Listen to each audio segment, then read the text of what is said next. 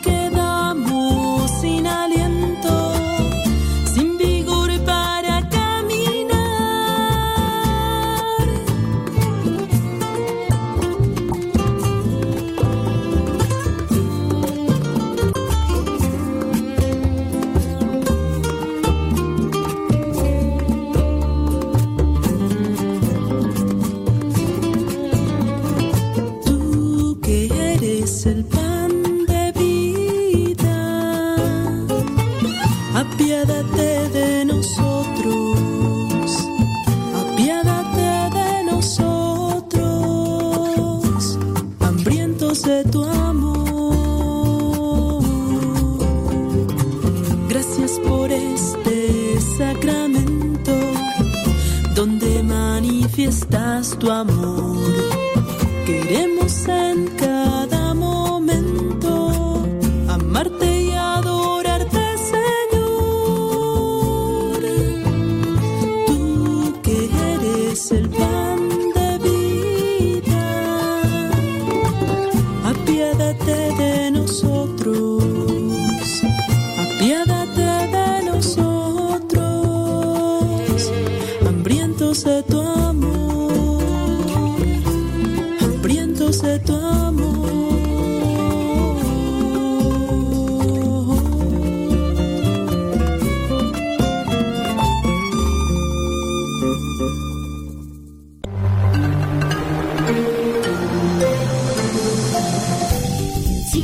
escuchando radiocepa.com, la estación de los misioneros servidores de la palabra.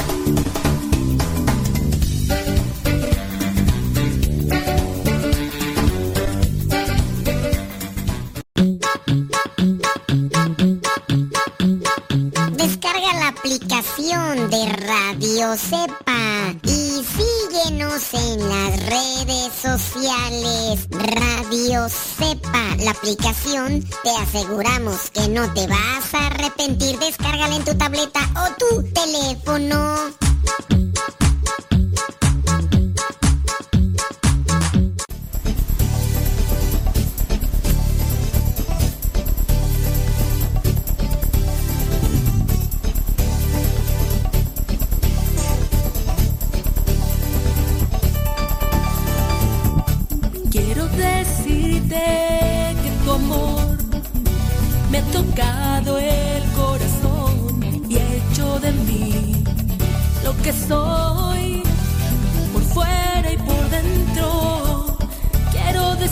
También que toda mi vida te amaré, que te llevaré, si es posible, a todo el universo.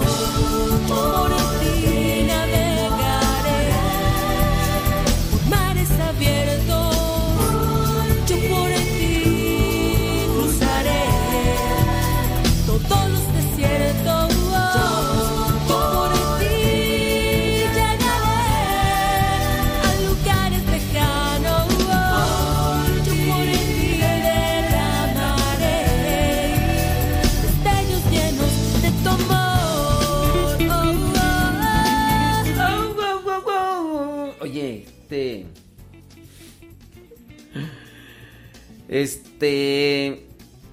Mugre Facebook. Me bloqueó el otro video del que madruga.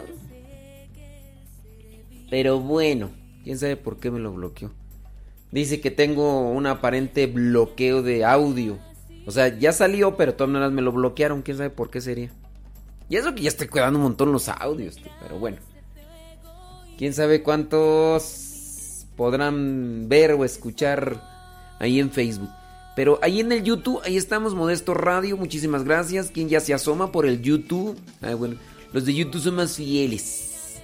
Bueno, los de radiocepa.com también. Claro que sí, por supuesto que desde luego que sí. Radiocepa.com. Gracias. Sin errado Valencia, en Carolina del Norte. Irma Isabel Bel Valdés. Saludos, Irma Isabel, desde Orange, California. Eh, saludos a Carmen Castillo desde Douglaston, Pensilvania. Rita Betania desde Chile. Guillermina Hernández de Los Ángeles, California. Araceli Elmaraz desde dónde? Desde Puebla. Saludos. Marta Juan Torres desde Nesa. Saludos Mauricio Zurita desde Duarte, California. Saludos esposa Naila Zurita. Ándele pues hasta Pasadena, California. Gracias. Lista. Najibe. Ándele. Leito Rojas, Leonor, ande pues, gracias por darle compartir, gracias por recomendar y vamos a ver si, si a, la persona que le dije que se encargara de, de, de sacar las preguntas que me mandan, es que una, una persona que me dice, póngales atención a las preguntas que hacen en el programa. Le dije, no las alcanzo a ver. Es que si me pongo a ver todos los mensajes que me escriben, no hago el programa de preguntas y respuestas. Pero te voy a poner a chambear. Todas las preguntas que lleguen, las vas a juntar y me las vas a mandar. A ver si es cierto. A ver si es cierto. Y ya saben, lo mejor siempre será que me las manden a la página de Facebook Evangelizar sin tregua de Inbox. En Inbox y listo. Saludos a Fabiola Lázaro, thank you, allá en Puebla. Mari Gamboa, allá en Laptro, California. ¡Hora Vali! A ver si es cierto que. A la que pusimos ahí que nos estaba echando. ¡Ay, es que usted ni le pone atención a las preguntas que dejan ahí! Es que no me las deben de dejar. Pero si me las dejan, pues te vas a poner a chambear. Te vas a poner a chambear. Porque así somos nosotros de mulas.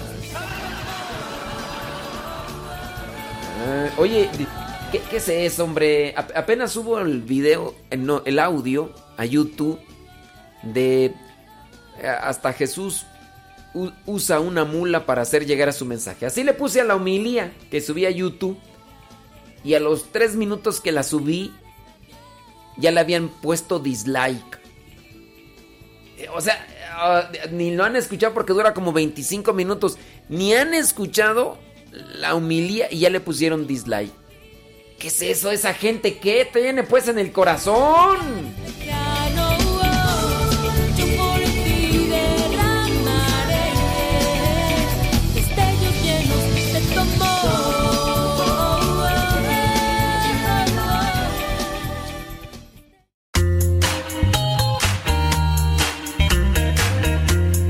Recuerda que nuestros programas quedan grabados en el canal de YouTube. El canal se llama Modesto Radio. Ahora, que si tú trabajas en una estación de radio y quieres pasar estos programas, ponte en contacto con nosotros. Te los podemos mandar ya editados para que en medio de cada bloque pongas los mensajes que tú creas convenientes. Si trabajas en una estación de radio, ponte en contacto con nosotros y te mandamos los programas que nosotros realizamos. Y si tú quieres escuchar programas pasados, entra al canal Modesto Radio. Modesto Radio en YouTube y ahí podrás escuchar los programas pasados.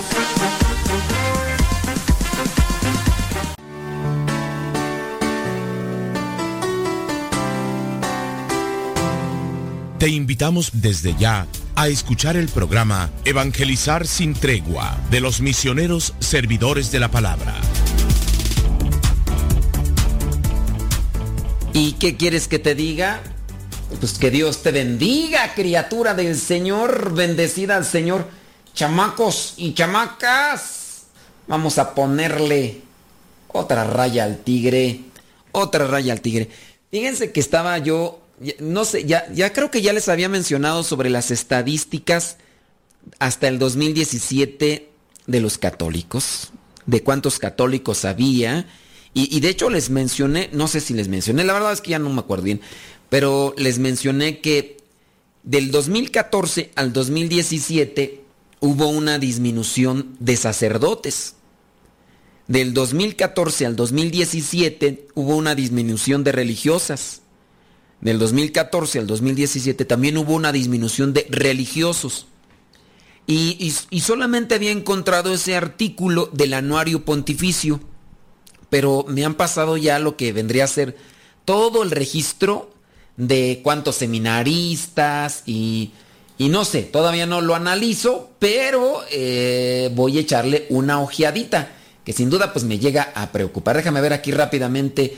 Seminaristas, dice, misioneros laicos.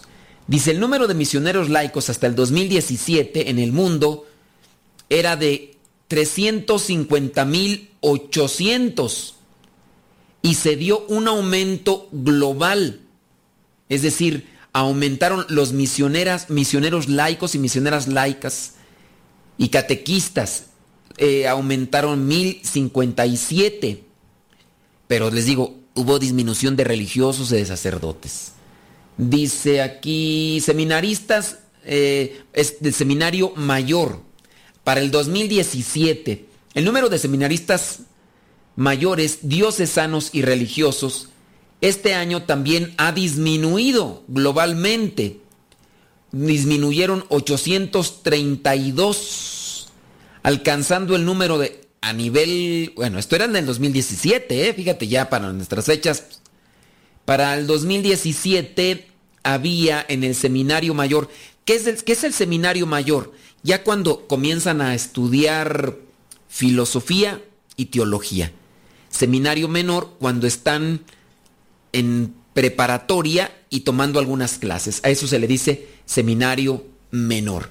Bueno, pues en el seminario mayor a nivel mundial, para el 2017 se registró un descenso a partir del 2014 al 2017 y se bajó 832. Y entonces a nivel mundial hay 115.328. Los aumentos dice, bueno, aumentos entre comillas. En algunos países han aumentado los seminaristas. Pero bueno, no, no es que yo sea prejuicioso y todo. Han disminuido en América Latina, en Europa. ¿Y sabes dónde es?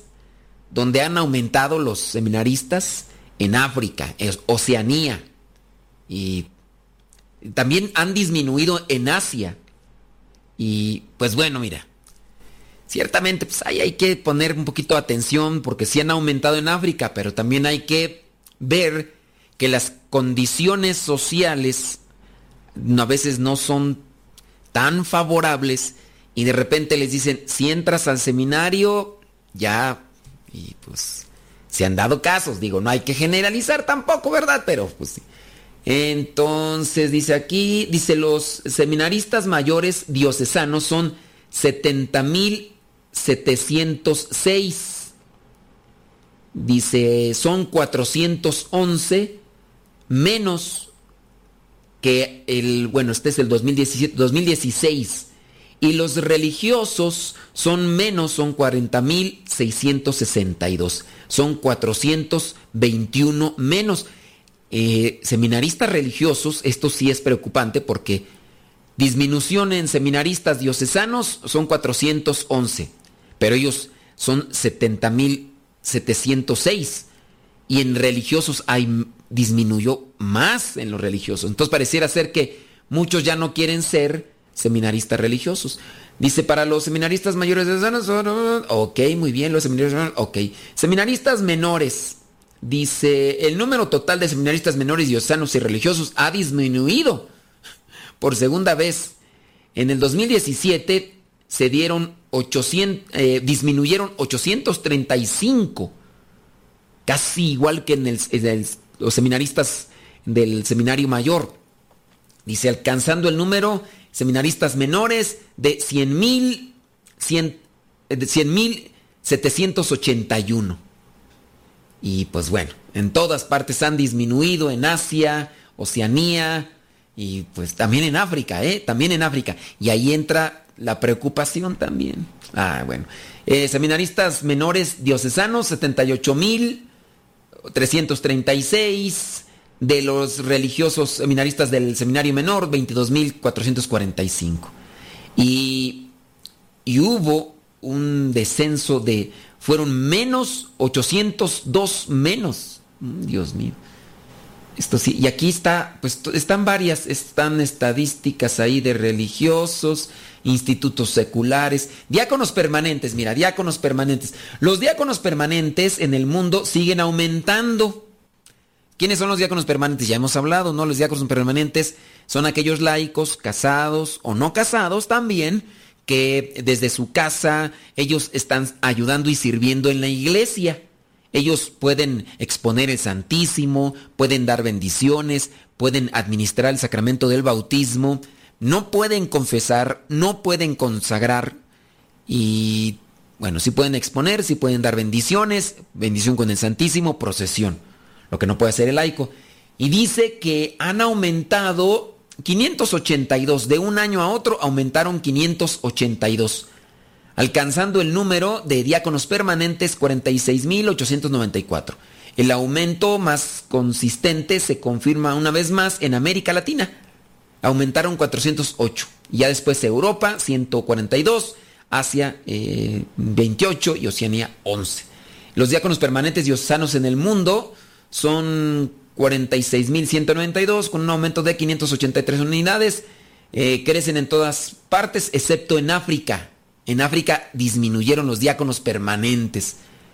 interesante estos. Y aquí sacerdotes, obispos. Bueno, es que en el caso del nombramiento de obispos, digo, supuestamente dice que aumentaron, aumentaron 36 obispos más, digo, pero pues es que eh, un, un, sacerdote lo ordenaron obispo y demás. Fíjate que hay otros datos también interesantes.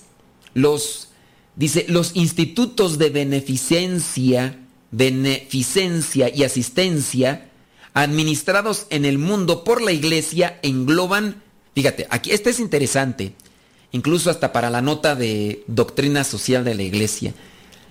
Para el 2017, a nivel mundial, se dice que la iglesia dirige y administra, pon atención, la iglesia católica dirige y administra hay comunidades religiosas que son las que están al frente de los hospitales. Yo no sé si te ha tocado estar ahí en algunos de ellos.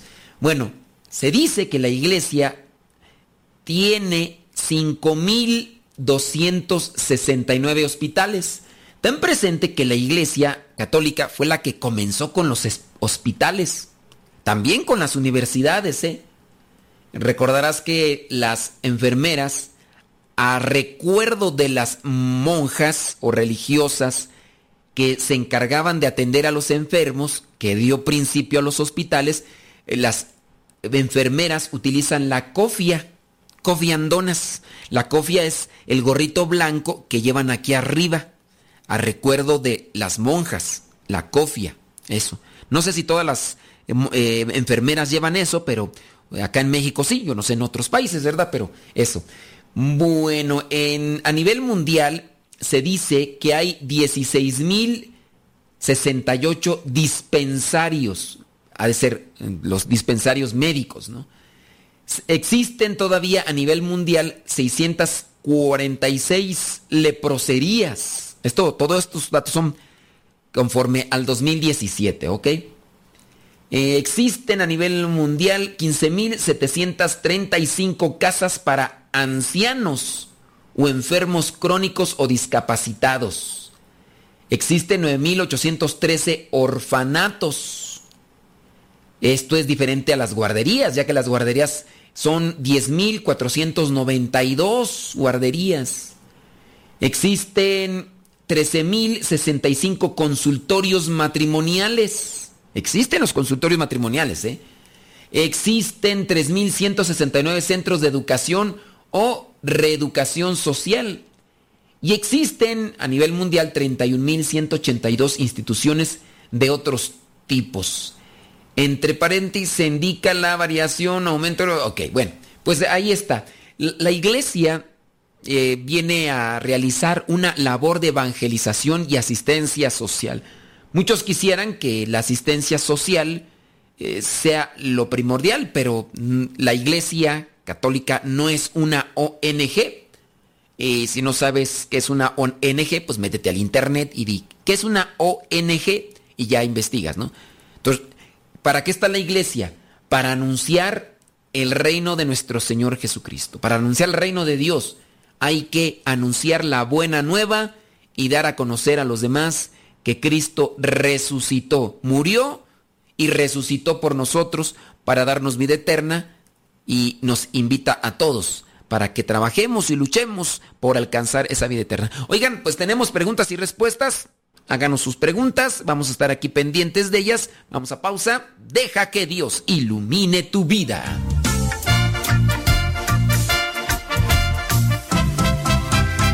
No se vayan. Ya regresamos con el programa Evangelizar sin tregua.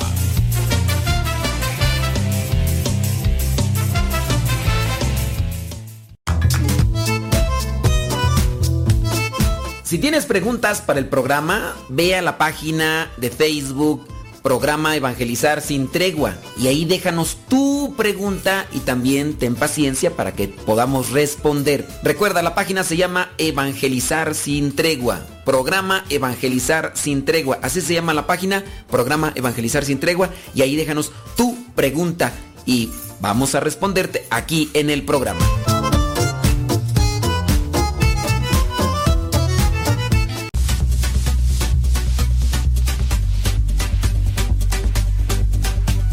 Te invitamos a escuchar Radio Cepa a través de tu línea telefónica, a través de tu teléfono. Radio Cepa, la voz de los servidores de la palabra.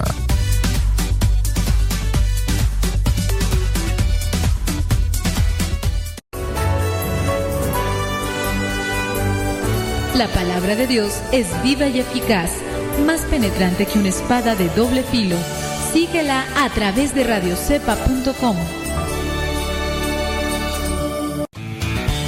Radio Cepa se escucha por internet, pero si no tienes internet, escúchanos en México marcando el número 899 274 66 69 899 274 66 69 o al número 899 274 77 81 899 274 77 81 Si te encuentras en Estados Unidos, marca el número 701 719 42 24 701 719 42 24 o marca el número 712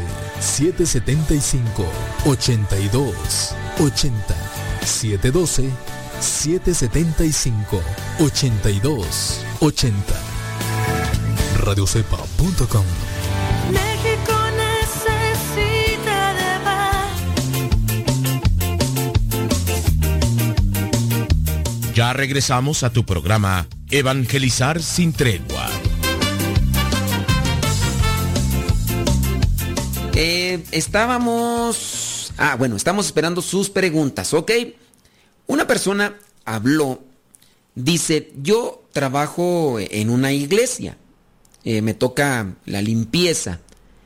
¿Qué, ¿Qué debo de hacer si cuando estoy en la limpieza, barriendo, trapeando entre las bancas y encuentro una hostia? No sé si está consagrada o no. ¿Qué hacer? Miren, ya hace algún tiempo nosotros les dimos a conocer conforme al derecho canónico que la presencia real y viva de Jesús en la Eucaristía permanece hasta que la hostia se conserva. En el momento en el que se disuelve la hostia, la presencia real y viva de nuestro Señor Jesucristo deja de estar, ya no está, se, disolvió la hostia. En este caso, cuando yo la recibo en mi boca y entonces pasa a mi, a mi organismo, a mi cuerpo, y comienza a disolverse como la comida. En la hostia consagrada está Jesús Eucaristía. Por eso yo soy de la idea de, es que si la recibes en la mano, en la mano te quedan partículas. Hasta en la pequeña partícula que se te queda en la mano, ahí está la presencia real y viva de nuestro Señor Jesucristo. En cuanto se disuelve esa partícula o esa hostia, la presencia real de nuestro Señor Jesucristo ya no está. Cierto sacerdote muy famoso en televisión se atrevió a decir, cuando le preguntaron, ¿qué pasa si una hostia consagrada se me cae? Y este sacerdote quedó grabado en video y ahora pues no sé si ya se disculpó, no voy a decir su nombre, ¿verdad? Pero no sé si ya se disculpó o no. Además de que ya tiene más de 50 años de sacerdote en, en televisión y le preguntaron, padre, ¿y qué pasa cuando una hostia consagrada cae? Dice, en cuanto cae al suelo ya no está nuestro Señor Jesucristo. Pues déjenme decirles que esa es una equivocación del sacerdote. A menos que él lo siga afirmando, eso sería una herejía. Eso sería una herejía. Aun cuando cae la hostia al suelo, la presencia real y viva de nuestro Señor Jesucristo está ahí en la hostia. Yo no sé si el sacerdote este que quedó grabado en video y que lo traen circulando por, por medio internet o por todo el internet, yo no sé si ya pidió disculpas o se arrepintió, no lo sé.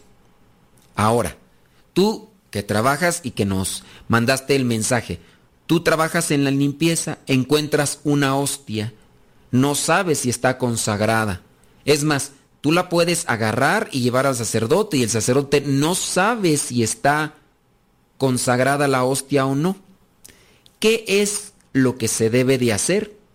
Sencillo. Agarra la hostia, no la pongas en purificador, no la pongas en corporal. Agarra la hostia. En este caso, si está el sacerdote, dile, Padre, mire, aquí está esta hostia. Esperando que el sacerdote actúe conforme a la fe y al amor a Jesús Eucaristía. Y no como el otro sacerdote que dijo, en cuanto cae la Eucaristía al suelo ya no está nuestro Señor Jesucristo. Entonces ya, como quien dicen, la, pueden pisar. Pues no. No. Esperando que el sacerdote actúe conforme a la fe y al amor a nuestro Señor Jesucristo. Esperando que ese sacerdote la agarre y la ponga también en un vaso de agua. ¿Para qué?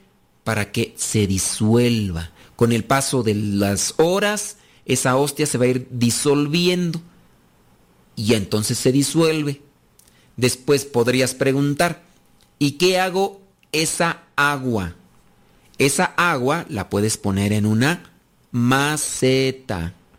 Por eso también la recomendación es para quienes lavan los purificadores, para quienes lavan los corporales y los que saben de liturgia saben a qué me refiero, que son los lienzos de tela que se utilizan en el momento de la consagración, el purificador y el corporal. Por eso se recomienda que cuando se vengan a lavar los, estos eh, lienzos, el purificador y el corporal, esa agua que, utilizaron se coloque en una maceta. En el caso, la hostia que te encontraste, que no sabes, no, no sabes eh, si está consagrada o no, ponla en un vaso con agua y déjala ahí, déjala ahí. Fíjate que en algunos casos se han dado algunos milagros. Ahorita no recuerdo el lugar porque además de mi memoria de teflón no me da para mucho, pero el milagro eucarístico que se ha dado en algunos lados es que aquellas personas que encontraban alguna hostia la colocaron en agua y días después se dieron cuenta que esa hostia tenía coágulos de sangre. Y no es que alguien más se los había puesto, sino que eran propios de la hostia. Ese es un milagro eucarístico. No recuerdo ahorita el lugar eh, donde sucedió esto, pero la recomendación entonces, así en concreto, pon, si tú vuelves a encontrar otra hostia, no sabes si está consagrada o no, ponle en un vaso con agua, guarda ese vaso, ponlo ahí que no lo estén agarrando, no sea, y ahí déjalo, ahí déjala. Y si que se disuelva y listo. ¿Ok? Ándele pues, pues yo le agradezco mucho. Y a las personas que están ahí conectadas, pues también. Estaba por ahí eh, escuchando sobre, estaban haciendo una entrevista al Papa Francisco y le hacen la pregunta, dicen, Papa Francisco, eh, su santidad, cuando se encontró a un sin techo, ¿qué fue lo primero que usted le dijo a él? Esa es una pregunta que le hacen. Una... Y respondió el Papa Francisco. Dice, a veces, cuando me encuentro con un sin techo, intercambiamos algunas palabras. Otras veces entramos en relación y escuchamos historias interesantes. Algunos dicen estudié en una escuela católica, eh, algunos dicen había un, conocía a un buen sacerdote. Alguien podría decir, eh, ¿por qué me interesa esto? Pero las personas que viven en la calle comprenden inmediatamente cuando hay un interés real por parte de la persona que está al frente o cuando hay y no y no quiero decir un sentimiento de compasión, sino ciertamente un sentimiento de dolor. Dice, se puede ver a un sin techo y mirarlo como una persona o incluso como si fuera un animalito. Y ellos son muy conscientes de esas diferentes maneras en que son vistos. Dice el Papa Francisco, dice, hay una historia mm, famosa en el Vaticano sobre una persona sin techo, de estos indigentes, de origen polaco, que normalmente estaba ahí en la plaza. Dice, él no hablaba con nadie, ni siquiera con los voluntarios que hay de Cáritas, que le llevaban comida caliente por la noche. Solo después de mucho tiempo lograron que él contara su historia y les dijo que era sacerdote. Y él dijo, conozco bien al Papa, nosotros estudiábamos juntos en el seminario. Dice, estas palabras llegaron en aquel tiempo al Papa Juan Pablo II, que oyó el nombre de aquel sin techo y efectivamente confirmó que habían estado juntos en el seminario. Lo mandó, le mandó a hablar cuando lo tuvo enfrente, se abrazaron después de 40 años. Y al final del encuentro, el Papa Juan Pablo, San Juan Pablo II le pidió a aquel sacerdote sin techo, que había sido su compañero en el seminario, que oyera su confesión. Ahora es tu vez, le dijo el Papa eh, Juan Pablo II. Y el Papa se confesó con un compañero de seminario, gracias al gesto de un voluntario una comida caliente, unas palabras de consuelo y una mirada de bondad, esa persona fue recuperada y retomó una vida pues normal que la llevó a volverse el capellán de un hospital. El Papa lo ayudó, ciertamente este es un milagro, dice, pero también un ejemplo para decir que las personas sin techo tienen una gran dignidad. En la sede de la curia de Buenos Aires, bajo una puerta entre las rejas, vivía una familia y una pareja. Y dijo el Papa Francisco, yo los encontraba todas las mañanas en mi camino, los saludaba y siempre intercambiaba algunas palabras con ellos.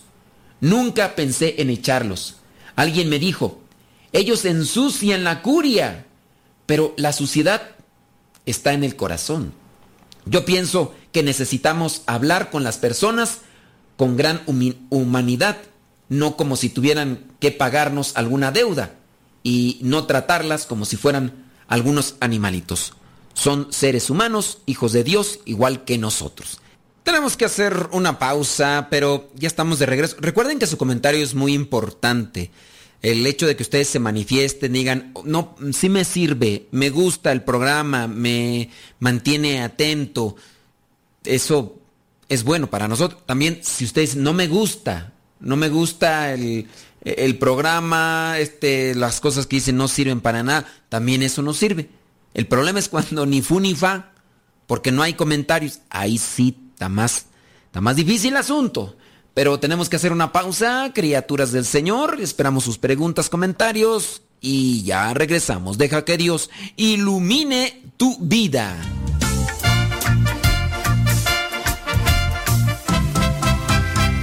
Estás escuchando el programa Evangelizar sin tregua.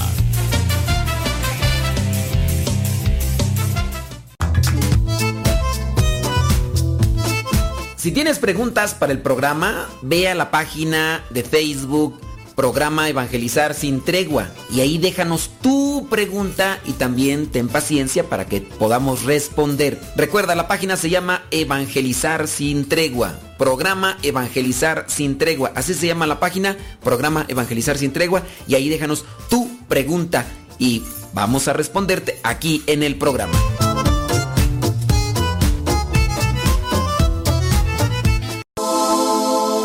Estás escuchando Radio Cepa, la estación de los misioneros servidores de la palabra. Radio Cepa, Radio Católica por Internet que forma e informa.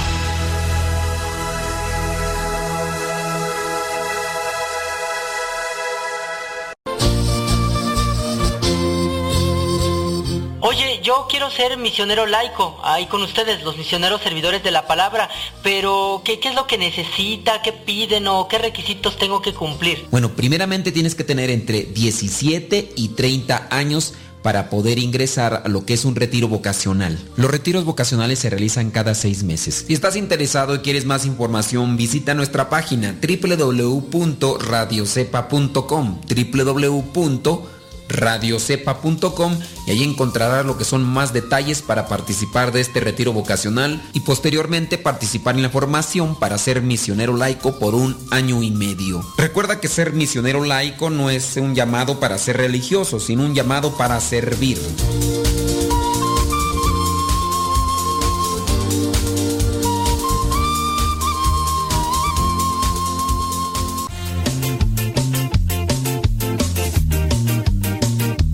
Ya regresamos a tu programa Evangelizar sin tregua. Oh my goodness, ¿qué quieres que te diga? Que Dios te bendiga. Y yo, yo los invito para que traten de ver en los santos, en las vidas de santos, aquellos reflejos o aquellas sugerencias de cómo vivir la voluntad de Dios. Véanlo por eso. Hay gente que sigue a los santos más por superstición. Y algunos dicen, hombre, este santo es milagroso. Hoy viene San Judas Tadeo todos los 28 de cada mes y el 28 de cumbre de octubre. Hoy no. Y así, otros santos, San Charbel y, y demás. Y la gente lo sigue de verdad más más por una superstición, porque dicen, es que ese santo es el de las causas imposibles, ese es más poderoso que Dios. Casi lo dicen, tú casi lo dicen. Y pues no, lamentablemente no, esa es, es hasta una herejía. No van con Dios y se van con las imágenes de los santos o de la Virgen.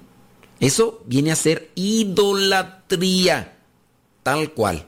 Cuando van con las imágenes y no van con Dios. Las imágenes son como para decirte eh, San Judas, como una fotografía para decir, mira, pues hay alguien, a ver quién. No, pues mira, está San Judas. Ah, no, pues a poco, a veces él, oh, pues sí.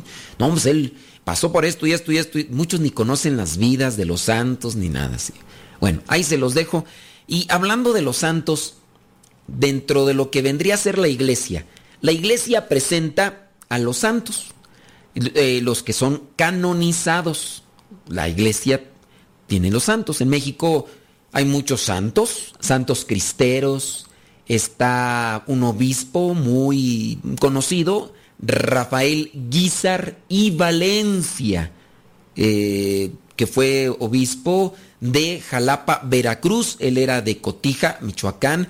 Si ustedes encuentran algún libro donde se hable de la vida de Rafael Guirizar y Valencia, échenle un ojo. A ver si no se quedan tuertos. Lean sus vidas. Es interesante, es interesante. Y así, estos son los santos canonizados. Pero saben, en la iglesia hay algunos que son santos, pero que no son canonizados. En este caso se les llama todos los santos. Todos los santos. Para la iglesia, ¿quién es un santo? Para la iglesia, un santo es el que pasa la presencia de Dios después de haber purificado su vida en este mundo, o en el caso, otros que después del purgatorio pasan a la presencia de Dios, ellos pasan a ser santos. Y la iglesia los recuerda. ¿Cuál día los recuerda? A todos los santos, los santos que no son canonizados. Acuérdense, santo para la iglesia católica viene a ser el que está ante la presencia de Dios. Y quien está ante la presencia de Dios es aquel que ya ha purificado su vida. ¿Quiénes son aquellos santos? Eh, perdón. Eh, ¿Qué día, qué día la iglesia tiene presente a todos los santos, aquellos que no son canonizados. Por ejemplo, San Rafael Guiser y Valencia, él sí es un santo. Eh, Monseñor Arnulfo Romero, él es un santo canonizado por la iglesia. Pero hay otros más que la iglesia considera. ¿Qué día voy a eh, recibir sus mensajes? A ver si es cierto que son muy chipocludos, porque luego ustedes se ponen así como que muy chipocludos y acá, muy acá y todo el rollo. Y empiezan a decir, pues, yo les digo, a ver, hagan preguntas y nadie hace preguntas, así como que ustedes ya son los meros chipoclus de los chipoclus mundiales. Y aquí voy a ver por qué lado más la iguana, a ver si es cierto que le atoran a los trancazos chido. Díganme en qué día del año la iglesia recuerda a todos los santos, principalmente los que no son canonizados. Eh, en ese día la iglesia mete a todos los santos.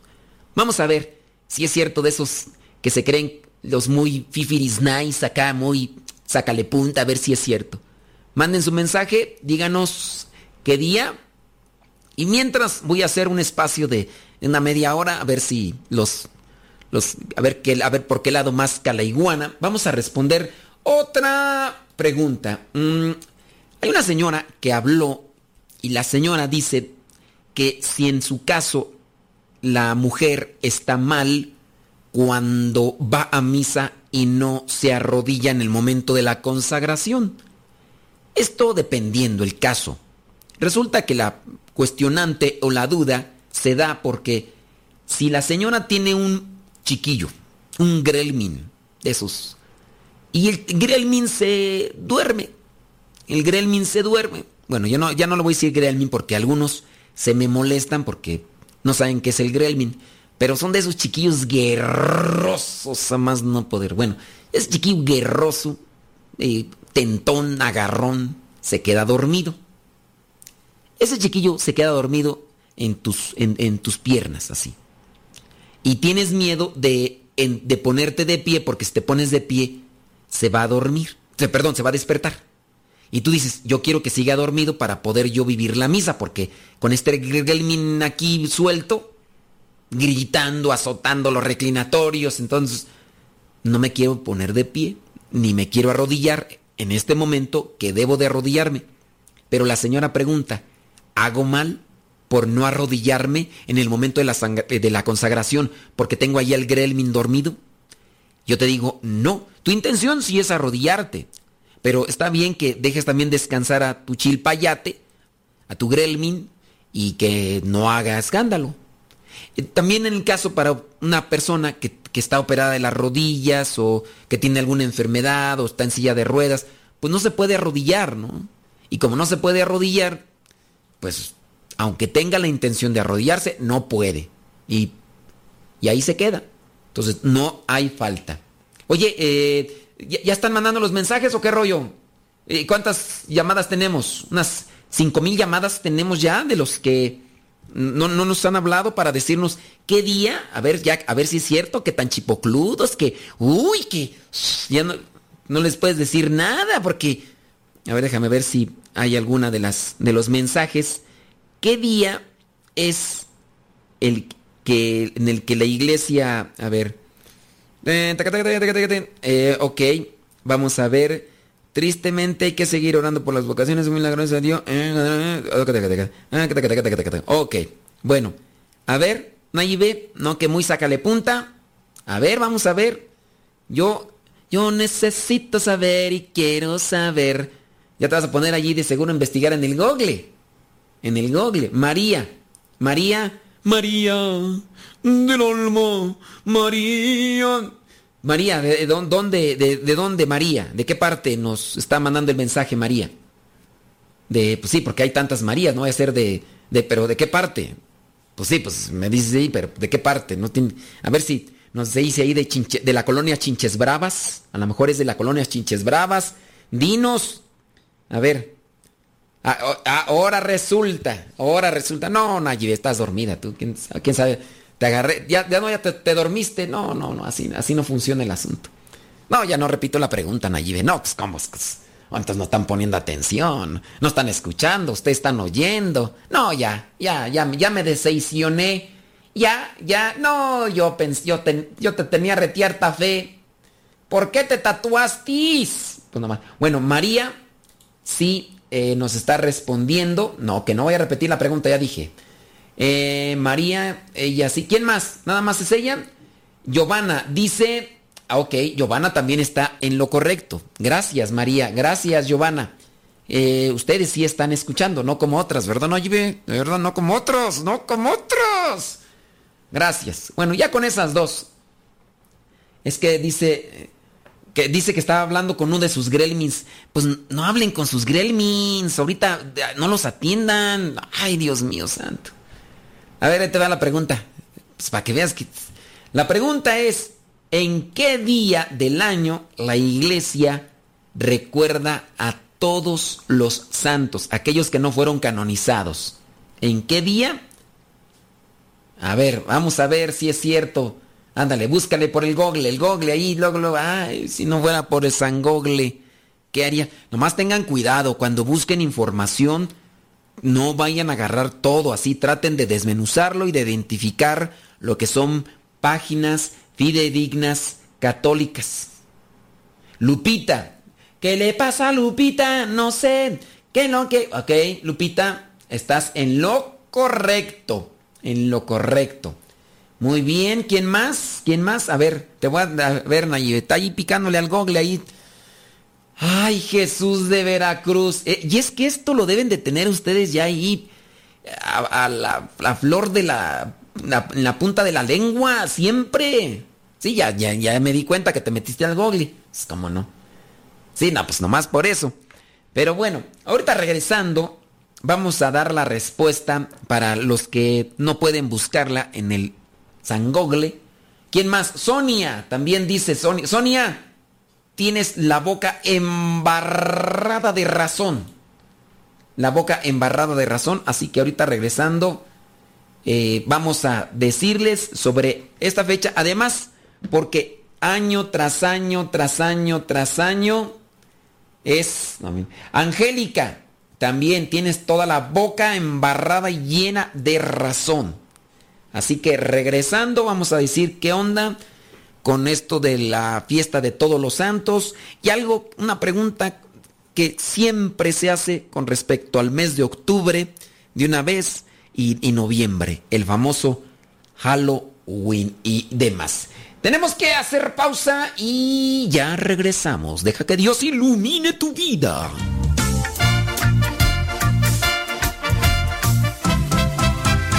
No se vayan. Ya regresamos con el programa Evangelizar sin tregua.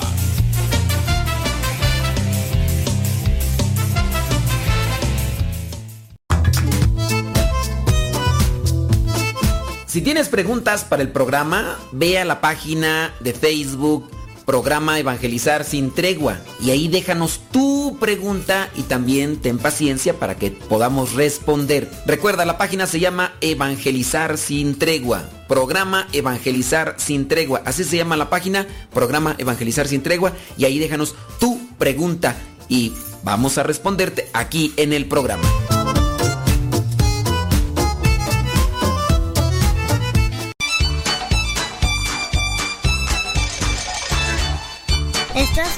Escuchando la CEPA, la estación de los misioneros servidores de la palabra.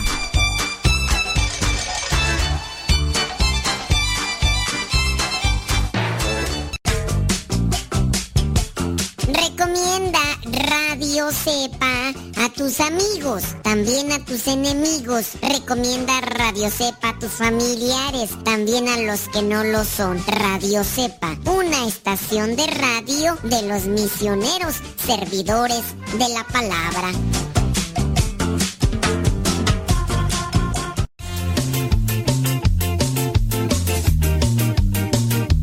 Ya regresamos a tu programa Evangelizar sin tregua. Ya llegamos con este ritmo a gozar. Ya llega. Oiga, bueno, bueno, vámonos. Ya la mayoría, nos, sup- menos una persona ahí que, que el día que recordamos a todos los santos es el Día de los Muertos, ya le corregimos. Ya le corregimos a la persona, le dijimos que no. Que no es del Día de todos los muertos, de muertos, del Día de todos los santos. El Día de todos los santos es el, el primero de, de noviembre. El 2 de noviembre de los difuntos, no de los muertos. Traten de corregir eso porque si ustedes dicen que es el Día de los Muertos, el Día de los Muertos no, es el Día de los Difuntos. Eso de lo digo a la pejona, ya sé por qué le digo así. Oiga, no es Día de los Muertos. Trate de modificar e- esa expresión. La iglesia tiene presente a todos los difuntos el 2 de noviembre. No es el Día de los Muertos. Si bien en México principalmente desde los tiempos prehispánicos se recordaba a los muertos, fechas que coincidían y, a pesar de que ya estaba lo que era la, la fecha de recordar a los fieles difuntos el 2 de noviembre. Entonces son fechas que coincidieron y acá en México se recordaba a los muertos. Entonces hay gente que le hace culto a los muertos, pone altares por los muertos. Eh, ¿Y por qué? Fíjese, distinga por favor para que no se me revuelva y no mezcle la magnesia con la gimnasia, ni tampoco los esteroides con los asteroides, porque hay gente que las mezcla, ¿no? Si alguien va a celebrar el culto a los muertos, el Día de Muertos, la gente piensa que los espíritus, las almas de los muertos, salen de sus tumbas y que van a andar eh, penando y que pues para tenerlos contentos, pues les van a dar sus comidas que ellos comían. Y por eso ponen altares con fruta, caña y todo. Eso es para los que tienen la creencia de los muertos, que los muer- las almas de los muertos regresan. En la iglesia se tiene presente a los fieles difuntos. El 2 de noviembre, esta no es una propuesta litúrgica, esta es, digamos que una devoción popular. También se acepta, pero sí siempre y cuando usted sepa la intención. El Día de los Fieles Difuntos, en la iglesia, algunos tienen unas devociones populares donde colocan una, una mesa con unas veladoras y colocan algunas de las fotografías de los que se adelantaron. No porque crean que van a regresar. Si usted cree que las almas de ellos van a regresar, entonces usted todavía no tiene claro bien cuál es el día de los difuntos. Entonces, si usted dice, yo tengo la veladora, tengo la foto, tengo ahí algunas eh, cosas así como para recordar a los que se me adelantaron y rezar por ellos para que obtengan el perdón de sus pecados, si es que están en el purgatorio. Si usted tiene esa intención, felicidades. Si usted todavía piensa que las almas van a venir y usted por eso les pone la comida, pues esas son ideas prehispánicas que no pertenecen al cristianismo, que incluso son contrarias al cristianismo. ¿Usted cuál culto celebra? ¿El culto religioso cristiano de rezar por los difuntos o usted celebra el culto prehispánico que piensa que las almas andan saliendo de su tumba para comerse la comida. ¿Cuál? Ahora, nosotros decimos, rezamos por los fieles difuntos para que Dios les conceda el perdón de sus pecados, si es que ellos se encuentran en el purgatorio. Cuando salen del purgatorio las almas van a la presencia de Dios. Las almas que van a la presencia de Dios, la iglesia los declara santos. La iglesia tiene como día en el que recuerda a todos los santos, es decir, a los que no fueron canonizados, pero que ya han sido purificados del purgatorio, los recuerda el primero de noviembre y los recuerda para pedir su intercesión, porque como ya están ante la presencia de Dios, pedimos su intercesión de los santos. El día 2 pedimos por los fieles difuntos, los que se nos adelantaron. La iglesia hace muchos años celebraba y celebra todavía en la actualidad víspera de los de todos los santos. Víspera de todos los santos. Es decir, una noche antes. Con el paso del tiempo se han, se han mezclado costumbres que son comerciales y hasta seculares, paganas, materialistas, como por ejemplo el Halloween. Cuando se mezclan estas cosas con la víspera de todos los santos, porque se mezclan. La palabra Halloween proviene de las palabras en inglés All Hallows Eve, que significa víspera de todos los santos. De ahí se deformó a Halloween. Esa es la conexión que existe. En la confusión del nombre o en la derivación del nombre más bien. Ahora, agarraron ese nombre y ahora la gente se viste de momia, que pues si se miran en el espejo no tendrían por qué andarse disfrazando ya con la cara que tienen, ¿para que se visten de más, no? Pero hay gente que se viste de vampiro, porque esas son costumbres paganas, seculares. No tiene nada que ver con el cristianismo. Y hay algunas escuelas católicas que están más perdidas que la China de Cepillín. Porque si tú no sabes quién es Cepillín, es aquel que cantaba En el bosque de la China, la chinita se perdió. Tararaitat. Bueno, hay algunos dirigentes de escuelas católicas que están más perdidos que esa China. Les vamos a mandar a la China. Y prácticamente obligan a que los niños se vistan el 31 de octubre. Ok, algunas mamás dicen, ¿cómo le hago? Porque si no, le ponen un punto menos a mi hijo. Yo no. Miren, si ustedes han agarrado el hilo, deben de, deben de entender que en la iglesia se tiene la víspera de todos los santos y no tiene nada que ver con vestirse de nada. Es recordar a los que ya se nos adelantan y están ante la presencia de Dios para pedirles que oren por nosotros. Ok. Si tú quieres recordar a todos los santos y en tu colonia hay gente que se viste de momia, de vampiro, se viste de de lo que tú quieras. ¿Tú quieres vestir a tus hijos? Muy bien, vístelos, pero conforme a la fiesta que celebra la iglesia. ¿Cuál fiesta dijimos?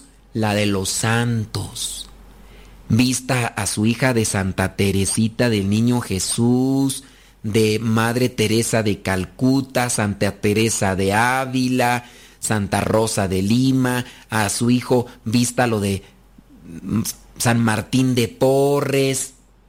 Ahora, que sus hijos quieren ir a pedir dulces, ¿para qué se arriesgan? ¿Para qué andan pidiendo dulces? cómpreles usted dulces y vístalos si es que les piden que se visten o si ellos se quieren vestir de algo, vístalos de santos, vístalos de santos. Es más, deles unas pequeñas biografías para que sepan, a ver hijo, te vas a vestir de San Charbel. ¿Quién es San Charbel? Ándele. Y que les digan, oye, ¿de qué andas vestido? ¿Andas vestido de Gandalf? ¿El del Señor de los Anillos? A lo mejor ahí viene el Smiggle. Precioso el Emilio, precioso. El Emilio, precioso. a lo mejor, no sé cómo se llama ese en inglés. ¿Cómo se llama ese en inglés, Kevin? El, el acá nosotros le decíamos el smiggle. Ah, no me estás escuchando. Estás dormido, yo creo ya te dormiste. Este, y sí, vístalos, vístalos de santos, eh, con relación a la fiesta del santo. Y no hay problema. No problem. Si es que en escuela te ponen un pero. Pero eso sí, de que vayan a andar pidiendo dulces, ¿para qué? O sea, ¿para qué los arriesga a que les digan algo? A que lleguen a una casa donde hicieron un conjuro, una brujería, o le van a dar a su hijo un dulce que, tiene maleficio. Pero hay gente, ¿verdad? Que son, bueno, es que son, no sé, ¿verdad? Pero quieren vestirlos de cosas y llevarlos. Acuérdese, la fiesta como origen en la iglesia es recordar a todos los santos, a los que están ante la presencia de Dios y All Hallows Eve, de ahí viene la palabra Halloween. No tiene nada que ver con las momias, no tiene nada que ver con las brujas. Esas son costumbres, incluso son costumbres paganas de los estos druidas y quién sabe qué otras cosas más. El de la calabaza, también leyendas por ahí que se mezclan y todo lo demás. Eso, ahí está. Pero lea un poquito, porque esto es harina bueno, no es harina de costal, sino que es algo que todos los años, todos los años, y aunque lo explicamos de un modo y otro, pero son personas que se están desconectadas y no nos escuchan. Pero yo espero que con esta explicación, eh, que qué piensas sobre el sacerdote Fray Tormenta, pues que es un sacerdote que luchó fuera de misa y que le pagaban y que con ese dinero que le pagaban sostenía un orfanato. Eso es lo que yo digo que está bien, ¿no? Bueno, listo, ya, ya se acabó el tiempo, compadre. Bueno, pues espero que haya quedado claro. Y si no, para la otra. Ahí nos vemos. Dios les bendiga. Se despide el Padre Modesto Lule de los misioneros servidores de la palabra. Dios les bendiga. Por ahora, el tiempo se ha agotado. Pero te esperamos en la próxima. En el programa Evangelizar sin tregua